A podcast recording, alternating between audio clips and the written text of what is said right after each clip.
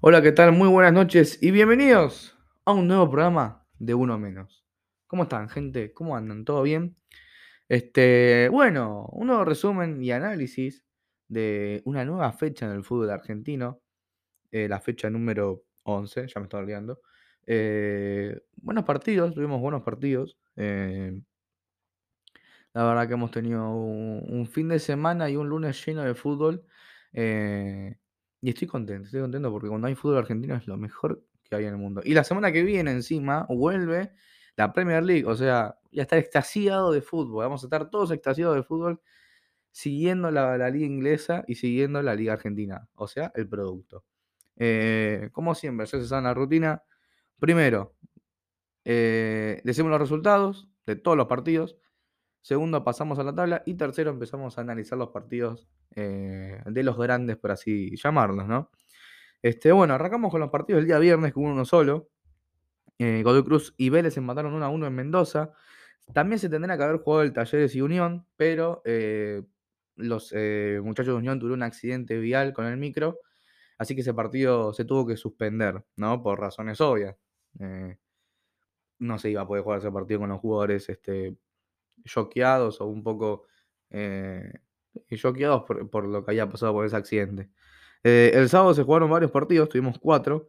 Eh, le ganó 1 a 0 a Argentinos, ¿no? Eh, Estudiantes y Banfield empataron 0 a 0. Atlético Tucumán le ganó 2 a 0 a Newell's. Y Gimnasia le ganó 1 a 0 a Huracán. El día domingo, el día, sí, el día de ayer, bueno, todavía es lunes. Eh, Aldo Civi le ganó 1 a 0 a Lanús. Platense y Barraca Central empataron 0 a 0. Tigre y Racing empataron 3 a 3 en un partidazo. Patronato le ganó 3 a 0 a Boca. Y para mí la sorpresa del día, Sarmiento le ganó 2 a 1 a River en la cancha de River, en el Monumental. Y los partidos de hoy, ¿no? De hoy lunes. Central Córdoba, le ganó visitante 3 a 0 a Rosario Central. Defensa y Justicia y, y Arsenal empataron 0 a 0. E Independiente, a domicilio, le ganó 3 a 0 a Colón de Santa Fe. Este, ya vamos a estar hablando del triunfo del Rojo. Ganaron dos grandes solamente. San Lorenzo Independiente después empató Racing y perdió Boca y River. Atento con eso. Lo- los equipos que vienen. Bueno, después, después hablar de eso. Vamos a la tabla. Primero está Atlético Tucumán con 25. Segundo, Gimnasia con 21. Tercero, Argentinos con 20. Cuarto está Racing con 19. Godoy Cruz y Platense 18 de los dos. Eh, también con Unión con 18, que le- tiene un partido menos y tiene que jugarlo. Patronato con 17, Huracán con 17 y San Lorenzo décimo con 16.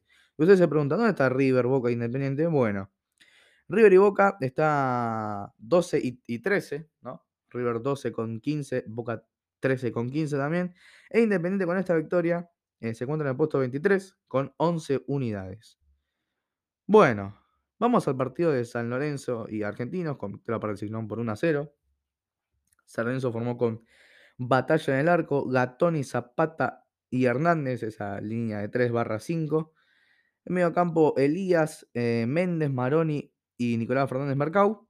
Y arriba, Ceruti, Barrios y Vareiro. Bueno, eh, gran y agónica victoria de San Lorenzo. eh, que viene afilado, ¿no? Por más que haya empatado, por más que por ahí pierda un... Perdió un solo partido San Lorenzo que fue contra...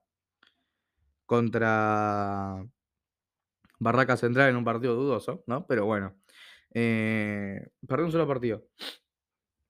Hasta ahora eh, está bien San Lorenzo, como dije. Había que darle tiempo eh, a, a Insúa y dejarlo trabajar. Y por lo menos está haciendo, ya ganó tres partidos.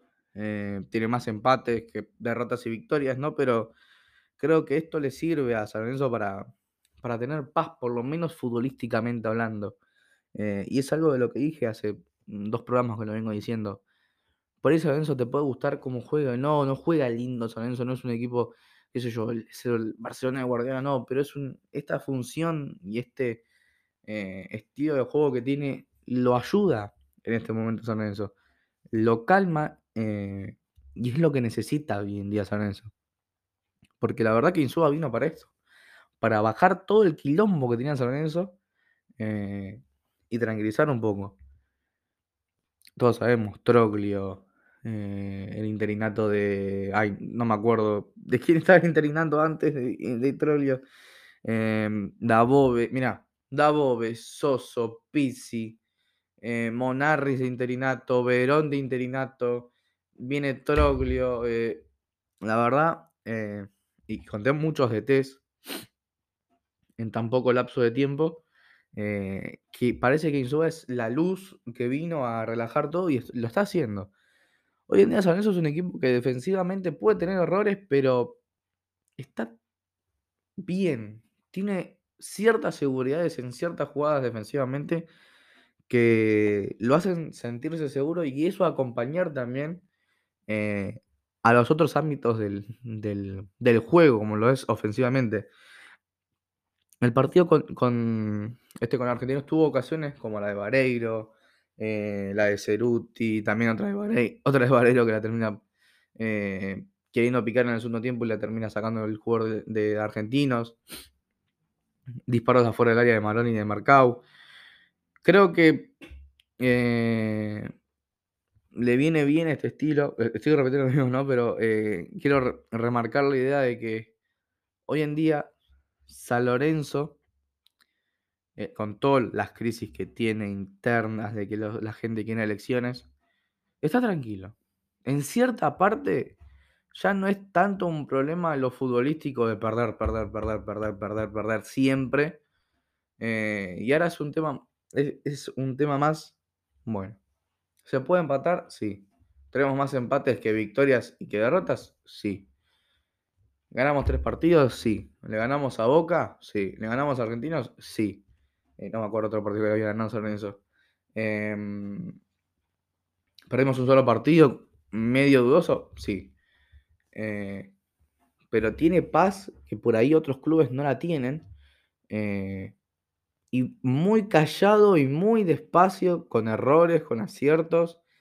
eh, va levantando de a poco. No digo que San Lorenzo "Guau, ahora va a ganar campeonato. No, falta para eso, obviamente, ¿no? Eh, falta jugadores, falta más calidad en, en- en el equipo. Pero con lo que tiene Insúa lo está haciendo bien. Eh, adaptó a los jugadores a la idea de juego.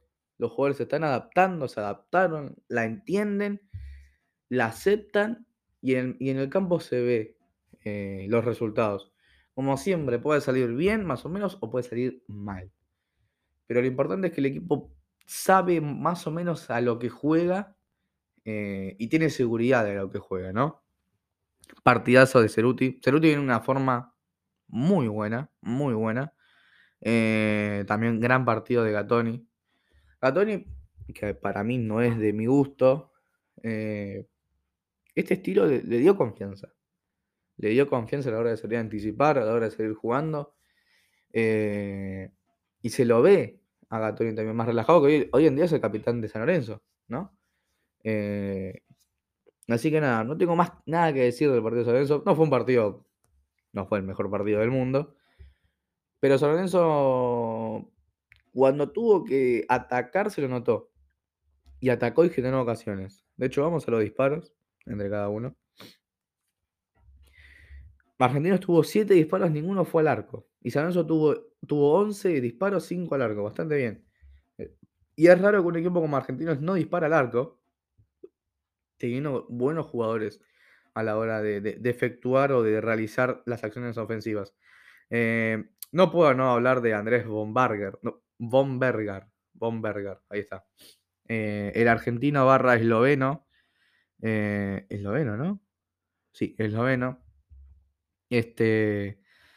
Que no creo que muchos lo conozcan, es medio difícil porque se fue muy. Hace muchos Se fue en el 2017 de Argentina, jugó en Ituzaingó, en Fénix, en los Andes. Eh, esto lo, lo estoy leyendo, ¿no? Obviamente. Después se fue a. ¿A dónde se fue? A ver, vamos a descubrirlo juntos. Se fue a Eslovenia, a jugar literalmente a Eslovenia, a Lufa de, de Rusia. eh, el año pasado fue Atlético San Luis en México y este año llega gratis, creo, a, a San Lorenzo. Y la primera que tiene y la primera que toca. Debut y la primera pe- pelota que toca es gol. Eh, y para esto lo trajo San Lorenzo también, ¿no? Para, no es un delantero con mucha habilidad técnica, este, o, que te puede resolver un partido una individualidad. Es un delantero 9 que aparece cuando tiene que aparecer y apareció justo cuando Leguizamón desborda, mete el pase al medio y está Bomberger, para meter el, gol. Eh, y para mí va a ser eso. Así que nada, no hay que olvidarnos del debut goleador de, Andrés el, bombardero. es muy difícil el apellido, me, me cuesta pronunciarlo, no es muy, pero a mí me cuesta. Bueno, pasamos con el partidazo de la fecha, ¿no? Con Racing 3, Tigre 3. Eh, Racing formó con Chila Gómez en el arco, Mura, Galván, Insúa y Eugenio Mena en la defensa. La línea de tres, como siempre, Miranda, Moreno y Alcaraz. Y arriba Rojas, Auche y Gopetti. Bueno, ¿cómo puedo plantear este partido? Te vas ganando al entretiempo 3 a 1. Bien, si bien Tigre te atacó y te metió un gol, ibas ganando bien. Eras en cierta parte un poco superior a Tigre desde el juego. En el segundo tiempo te dormís y por un error del Chila Gómez te meten el 3 a 2, te descuentan y se ponen a 1. Y después faltando poco para que termine el, tiempo regular y, a, y lo que tienen que adicionar, te meten, te, meten el 3 a 10 y te lo empatan sobre todo te dieron vuelta, no te dieron vuelta, te, te empataron un partido que vos ibas ganando al descanso 3 a 1. Eh, es difícil saber cómo se le escapa el partido de Racing. Porque la verdad que en el primer tiempo había sido. A mí me había gustado más de lo que había jugado este. De lo que había demostrado Tigre. Que si bien con las limitaciones que tuvo en ese primer tiempo, llegó y de hecho metió un gol de penal, ¿no? Pero lo termina metiendo y termina generando ocasiones de peligro en el primer tiempo. Eh, no me puedo dejar de cansar de que Colillo es un jugadorazo, de que de eso, de que hecho casi hace un gol y mucha gente le gritó y no fue, termina pegando en la parte, en la cara externa del arco, eh, que iba a ser un golazo de hecho. Pero qué jugadorazo de Colidio. Para mí no tuvo el mejor partido con Racing. Pero cuando tiene una y, es, y casi siempre te la manda a guardar.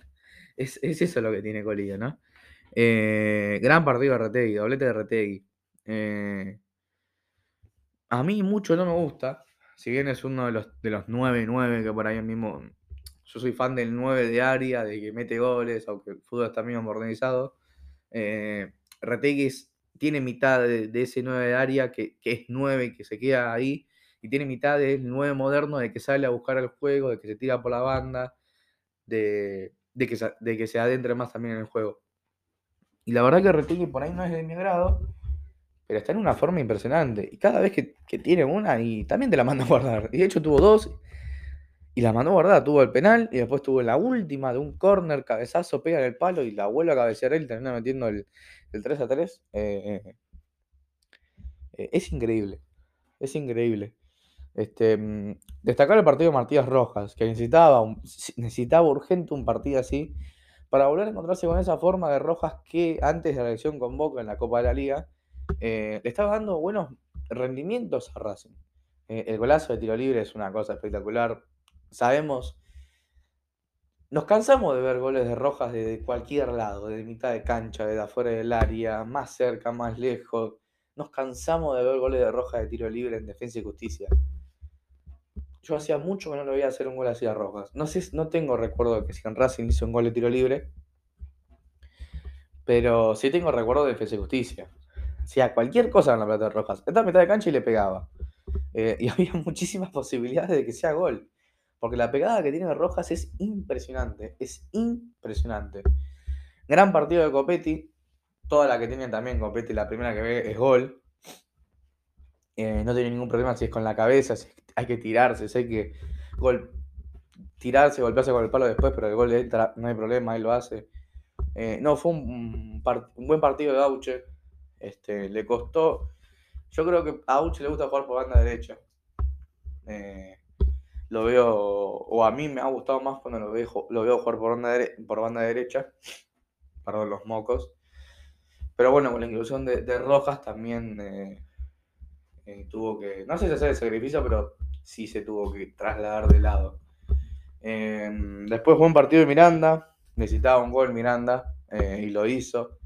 Eh, hasta el primer tiempo me había gustado Racing, se estaba asociando bien. Mena, el primer tiempo fue muy bueno, desbordando, llegando hasta el fondo, metiendo centros atrás.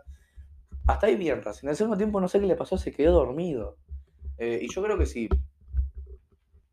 También mucho tuvo que ver el error de, del Chila Gómez en el segundo gol de, de Tigre, ¿no? Que Igel y Proti, Proti, la verdad, entró espectacular. Entró por dentro 3 a 1 y termina estando 3 a 3.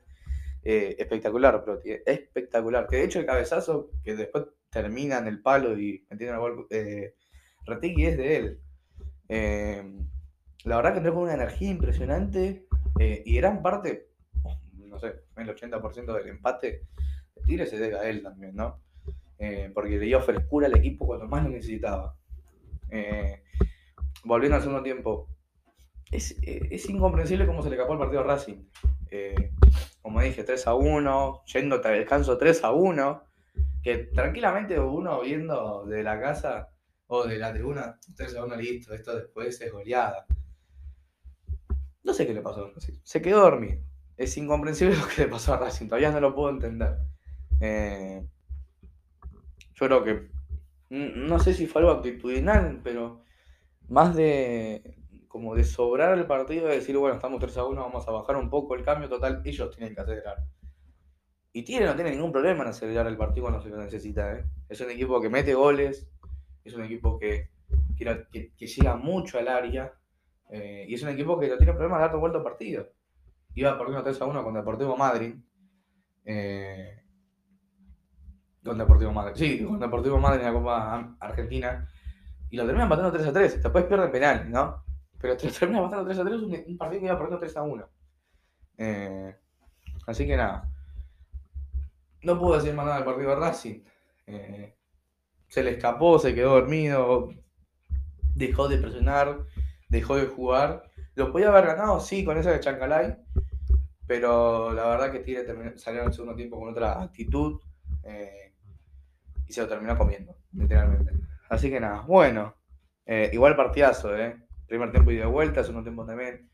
Un ida y vuelta, si bien más Tigre por ahí fue más punzante que, que Racing, eh, fue un lindo partido. Bueno, pasemos al Patronato 3, Boca 0. Boca formó con Rossi en el arco, Advíncula, Zambrano, Roncalia y Fabra. Paul Fernández Varela y Ramírez en el mediocampo y arriba Villa, Romero y Vázquez.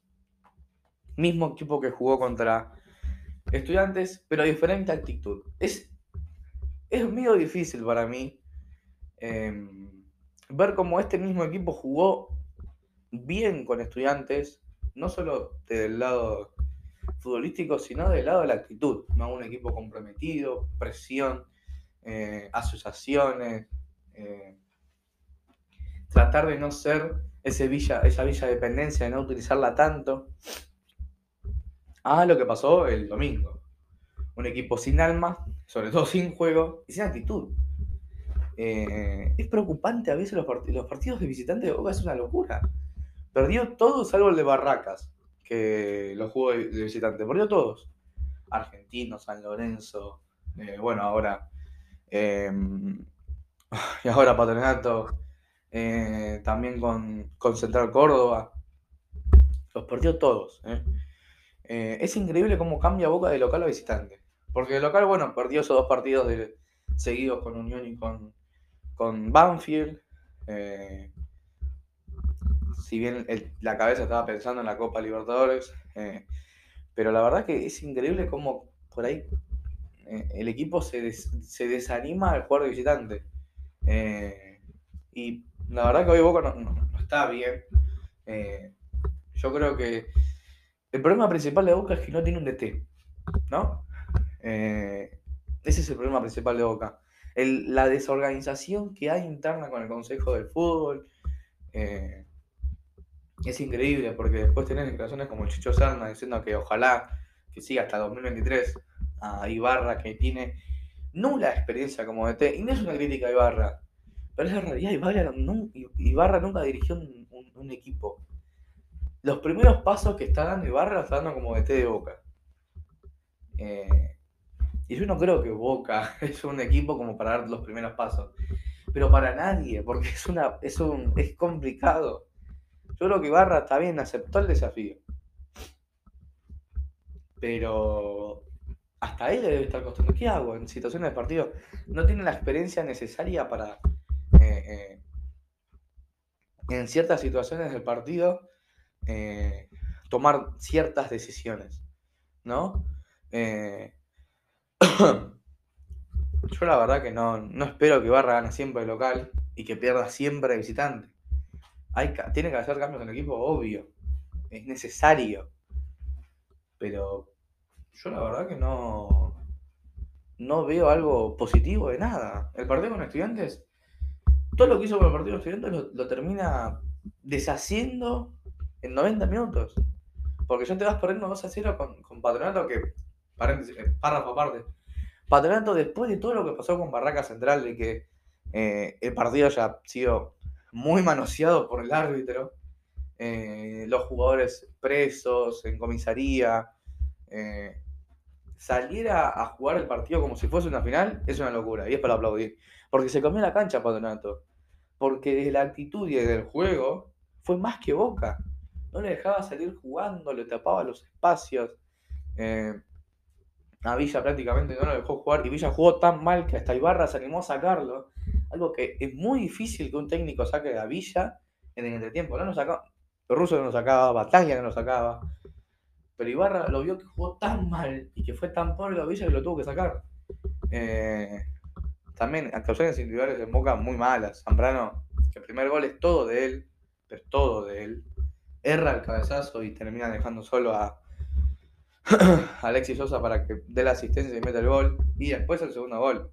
Alexis Sosa aparece solo. No sé si es Alexis Sosa. Yo le estoy diciendo Alexis. Y por ahí no es Alexis. Alexander Sosa. Alexander Sosa eh, asistencia en el primer gol y en el segundo termina apareciendo solo, pero totalmente solo, atrás en la espalda de Adíngula para cabecear y meter el 2 a 0, ¿no? En el segundo tiempo tampoco hubo mucha reacción de Boca. Si bien llegó un poco más al arco, tuvo esa de Fabra que increíblemente no fue gol. Eh, no tuvo ninguna reacción. Nula. Nula la reacción de Boca. No hubo rebeldía. Eh, entró Ceballos por, derecha, por izquierda, jugó tuvo buenas eh, intervenciones los primeros 10 minutos, después no se la volvieron a pasar. Eh, y después llega el tercer gol de, de Patronato, un tiro libre de Jonás Acevedo. Y ahí se terminó el partido. Y podía haber sido 4 también, ¿eh? Tranquilamente podía haber sido un 4-0. Porque Boca estaba para más que un solo, para más que 3 goles. Y en el primer tiempo también estaba para más de 2 goles. Lo que tiene que hacer Boca es buscar un técnico urgente. Porque si vos seguís jugando con esa de, bueno, estoy clasificado a Libertadores, que pase lo que tenga que pasar, cuando vos veas que es diciembre, te vas a querer matar. Porque yo no, la verdad que yo no me veo una buena Copa Libertadores con Ibarra de T. Yo no veo nada positivo con Ibarra de T para, para Boca en la Copa Libertadores. ¿eh? No veo nada. Porque es un DT sin experiencia porque no es como Bataglia que tuvo ese, esa experiencia en Almagro, después tuvo como ayudante de campo en Falcioni en Banfield. Eh, tenía un recorrido muy mínimo, pero cierta parte lo tenía. Ibarra lo único que conocía era dirigir la reserva. Eh, que es un paso enorme dirigir la reserva de Boca, dirigir la primera de Boca. Eh, es raro, es complicado, es difícil. Y le estás poniendo responsabilidad a un tipo que, eh, si bien es ídolo y muy querido por la gente de Boca, no tiene que por qué tenerla. Porque a Boca no, vos no podés poner a alguien con nula experiencia a dirigir un, equipo tan grande. Es, es hasta suicida en cierta parte. Boca tiene que, a partir de, de ahora, buscar un DT, sentarse y decir, bueno, ¿qué DT quiero? ¿Qué te necesita Boca hoy en día? Gareca, Heinze, doy, ejemplos. Bielsa, ejemplos, ¿eh? Bueno, yo no creo que Bielsa venga a Boca. Pero necesita alguien con experiencia urgente que dé esa cierta calma al equipo. Eh, y que diga, bueno, muchachos, lo que pase hoy en día acá me hago cargo yo de lo que pase. Esto va a pasar, va a pasar esto, esto y esto, esto, vamos a jugar así, así, así. Y van a jugar estos y estos jugadores.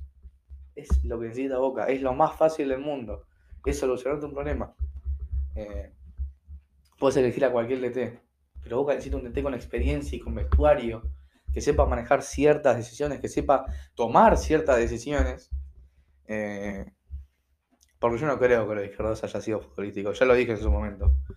Eh, los izquierdos no fue nada futbolístico. Y si vos ya entras así a un vestuario sacando al capitán, y es complicado que los demás te sigan.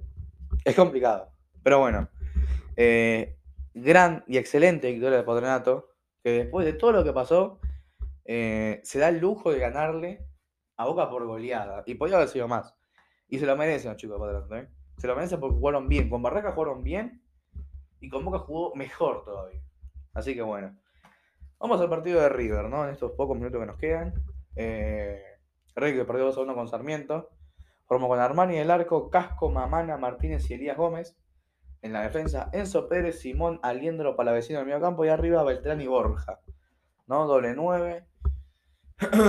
Em, se discutía mucho si iba a jugar uno u otro, los dos juntos. Terminó jugando los dos juntos como pasó en la fecha pasada con, con en Mar del Plata. Bueno, eh, partido, este, es el típico partido en el que a River le cuesta eh, no generar juegos, sino finalizar las jugadas. Si bien obviamente, ¿no? Sarmiento se le tiró todo atrás y está totalmente predispuesto para la contra, eh, con la velocidad de Mainero, o la velocidad de Arismendi. Eh, está totalmente planificado para jugar así, este Sarmiento. Pero es un partido en el que River le, costó finalizar, le costó armar, eh, le costó todo a River. Ofensivamente le costó todo. Porque este es un dato que a mí me sorprendió. No me sorprendió. River tuvo el 82% de la posesión de la pelota y dio 715 pases, siendo 632 eh, pases precisos, ¿no? Sarmiento tuvo el 18%, dio 156, ¿no? Acertó el 50% de esos 156, que fueron 78 pases. Sarmiento dio 78 pases precisos. Y vos diste el quinto de pases precisos que dio Sarmiento. Eh, diste 600, 632 pases precisos. Es una locura la cantidad de pases que dio Sarmiento. 71 eh, pases, dio, no dio nada. No, dio, no, 78 pases. No dio, ni, no dio nada de pases Sarmiento. Y sin embargo, así te terminó metiendo dos goles y se fue al descanso ganándote 2 a 0. Eh, River tiene problemas defensivos, es obvio. La verdad que el partido de Martínez fue muy malo, pero muy malo el partido de Martínez. Eh, muy malo. Horrible. Está, no está en un buen rendimiento Martínez, que si está bien, es el titular de River. Pero a mí me extraña que no juegue Pablo Díaz, la verdad. ¿eh? No juegue, o por lo menos de 6 que no juegue Pablo Díaz. Es extraño. Tendría que jugar Pablo Díaz. Este, yo sé que Gallardo no se casa con nadie, pero eh, me parece raro que no, lo ponga sabiendo la, calidad y la seguridad defensiva que te da Pablo Díaz ante el bajo nivel de Martínez, ¿no? Eh, estaba haciendo un buen partido de Pochettino, pero el segundo tiempo de River fue fue malo, pero porque no, no generó nada. Si bien tuvo esa de, ese pase de Simón a, Beltrán, si no me equivoco, o a Paradela, que no la pudo bajar. Después no, cambió mucho. Entró Quintero, que le dio un poco más de frescura. De hecho, eh, las jugadas más peligrosas de River, creo que en el segundo tiempo y en el partido en general fueron por Quintero, generadas por Quintero, que le da asistencia para el 1 0, para que le el 2 1 para que le meta Mamana, para que descuente. Pero después no pudo hacer mucho River, porque Sarmiento se le cerró atrás, se le cerró bien y le jugaba la contra. Se, tiraba tan atrás que dejaba que River avanzara todo River. Y cuando agarraba, pum, velocidad con Marinero que casi hace un golazo eh, en el segundo tiempo. Pero la verdad que River está en esa dicotomía de cuando el equipo se le cierra atrás, jugar a los centros. Y bueno, Sarmiento se cansó de sacar pelotas también, ¿no? Este, así que nada, no fue un buen partido de River le costó el primero, le costó el segundo tiempo. Eh, y Sarmiento aprovechó y golpeó en los momentos que tenía que golpear. Así que nada, bueno, nos quedamos sin hablar de Independiente, ganó 3 a 0 con un gol de Leandro Fernández, de Battaglini y de Venegas. Así que nada, perdón, gente independiente, pero la semana que viene arrancamos ustedes. Así que nada, nos vemos eh, y cuídense.